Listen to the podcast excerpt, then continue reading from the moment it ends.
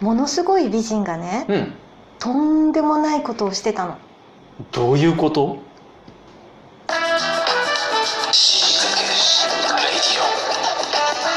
極上の昼下がり皆さんはいかがお過ごしですか？ボンジュールスタイリストのフランスワです。マドモアゼル放送作家の愛ちゃんです。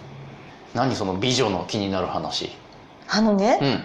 車を運転してたらちょっと前に走ってた車がうんハザードを出したわけ。はいはい。でそこに駐車場があって、はいはおそらくだけど止めようとしてるわけよ、いでしょうね。ううん。んでこう下がってきた時にうん。パッと見たらさうん。外国人のすっごい美人だったわけ。運転手？そう、うんうん。でその人が駐車をすること。おい。おそらく9分半ぐらい。もう長くね。めっちゃ下手くそなの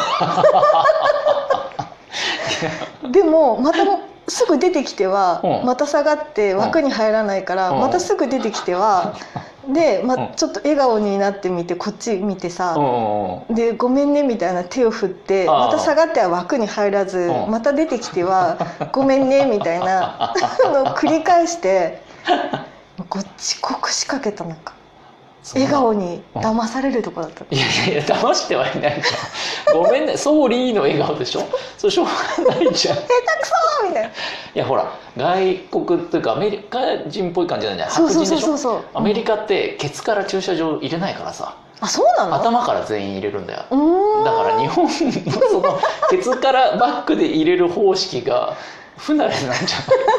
切れなくていいそこはその人が死にかけてるじゃんね。なんなら。というわけでまずは愛ちゃんの死にかけた話。プリーズ愛ちゃん。今日ねお死にかけた話があるんだけど教えて。秒で終わる。秒で終わる死にかけた話？そうん聞こう。自分で？自分で？髪の毛切ったら。土の子になりましたとさ。何人なんだよ。愛ちゃんが自分で自分の髪の毛切ったの？自分でうん、髪の毛切ったらうん、土の子になりましたとさ。土の子になったってどういうことさ？シルエット。シルエット。よくないな。違うの違う。土の子シルエットねは、あのー私結構下にうん。うん髪の毛長いんだけど、うん。うん下の方にガッとレイヤー入れるのが好きなの。はいはいはい昔から、はいはなのに結構今言ってる美容師さんはそれが嫌いで下重めが好きなのね。い、いや美容師の好みは知らんくない？指示すればいいじゃん希望をさ。なんだけど、うん。いやそんなにレイヤー入れたら今そういうトレンドじゃないしみたいな感じになること9年。言ってくるんだ。そでも9年越しにね、うん。ちょっとこれは切ってみようかなと思ったわけよ。うんうんほうほう。ほであの YouTube ううでん。やり方を調べて、うん。なんか輪ゴムとおレイヤーのハサミを買ってお。切ったわけですよ、自宅で自分で。うん。うん。そしたらお。なんとお。土の子になった いやいやそれがよくわかんねえ。そんな切り方になる？自分でやっても。土の子ってだからもうあなんかそうそうそうキノコみたいな。なってんでしょ？土の子にここら辺とか。全然なってないよね。なってない？なってないよね。嘘。ちょっとこの辺がボリュームがあるっていうことかな？そうそうそうそうそう。そう上の方に。土の子ちゃんなんですよ。いや知らんな。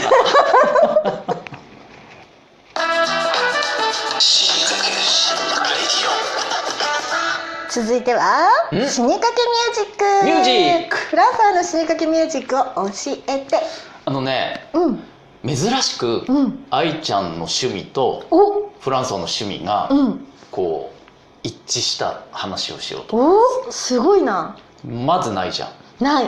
僕ら。ないな まあまあ食べ物以外で趣味ってほぼかぶってないじゃん、いそうだよ。ね。私たちの共通点は銀だらの西京焼きだけだったからね。そうだったんだよね。好みが銀だらの西京焼きっていうことしかなかったんだが、あのフランスはアニメ好きなのでよく見てるじゃない、うん。うんうん見てるんですけどあの今ネットフリックスでやってるアニメでね「あの富豪刑事。大富豪の、うん。富豪刑事」っていうのがあって、うん。まあ、原作があの筒井康隆さんの小説なのよ、おうう。んうん。大御所の、うん。俺は彼の小説すごい好きなんだけど、うん。アニメの出来がすごい良くて面白くて、うん話はもちろん当然面白い。筒井康隆の原作だから、うん。で、まあ、絵と絵のタッチとか展開とか音楽とかもすごい良くて、うん。で特にオープニングがめちゃくちゃかっこいいの。お来ましたね。で曲がめちゃめちゃ良くうんて、うん。なんだこれほいでほいで。誰だ？もう予想ついちゃってんなこれ。ほいで。誰の曲なの？いけてんなと思って調べたら、うん。ストーンズだっ来たたんですよ。ー 来た来た来た来た悔しかった。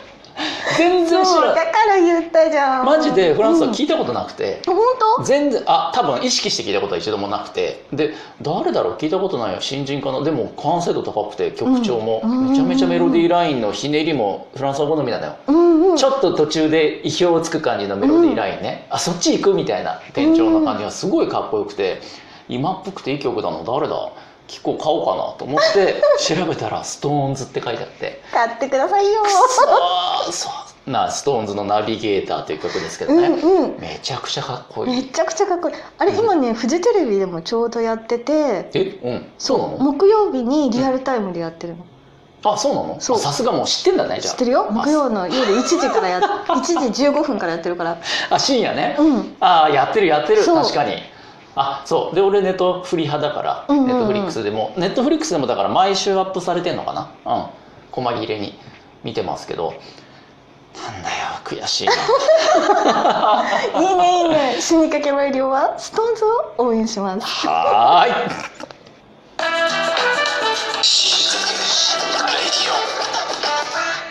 続いては、はゾクッとする話。イエーイ。フランスのゾクッとする話を教えてこの間ゾクッとしたんだけどさ、うん。あのー本屋さんに行くんですよ、うんうん定期的にパトロールに行くんですけどフランスは、うん。あのカバンにいつも一冊は小説が入ってるんですけどね、うん。まあ、いろんなジャンル読むんですけど本屋に寄ったらあの鹿の王。うん。鹿って動物の鹿ね、鹿の王っていう、まあ、割と有名なシリーズの小説があってそれの最新刊が久しぶりに発売されてて。うん。鹿の王って4巻でもう完結してたはずの小説なんだけど当然フランスはもう全部読んでて。うん。で何年か前に多分全部読み終わってたんだけど何年かぶりにその続編というか番外編みたいな感じかな、うん。一冊出てて本屋で見てあ鹿の王のさらにもう一冊出てると思って、うん。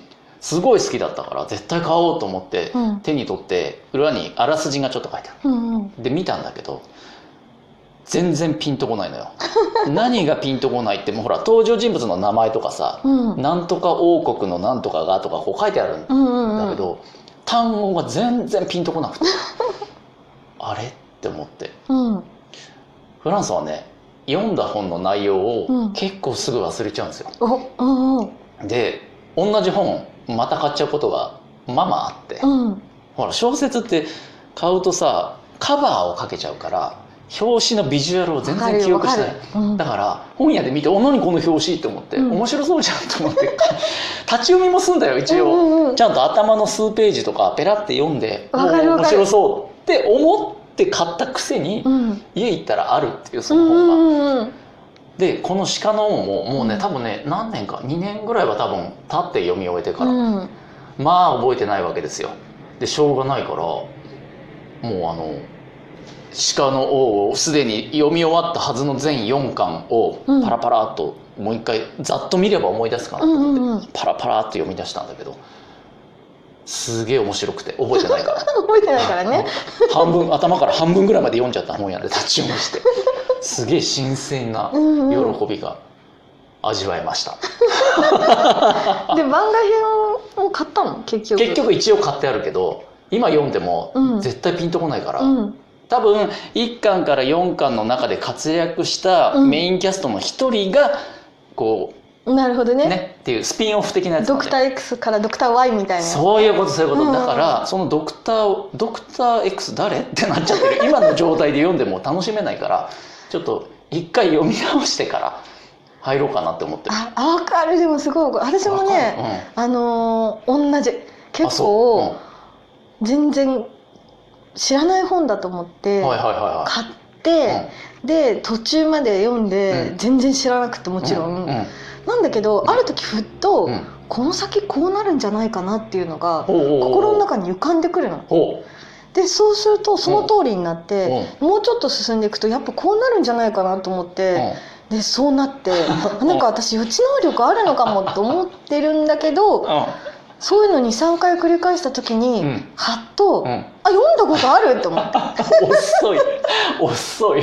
わかる。激しく同意ですよ。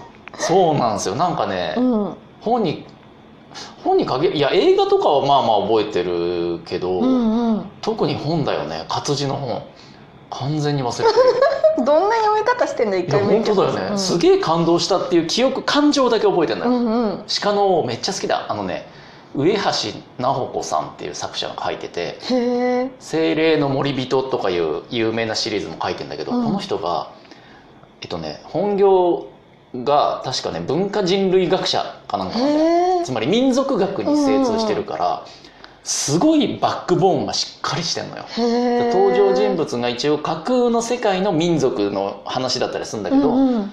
その民族学の現地の知見が深いからうん。すごいそのその民族が生まれた経緯とかどんな動物を取って食べてその理由がみたいなのがすごい緻密に書かれてない部分まで組み立てられてるから、うん。めちゃめちゃリアルでっていうことまで覚えてるのに、うん。話の内容一個も覚えてない。ちなみにその小説に土の子出てきた、土の子は出てきません。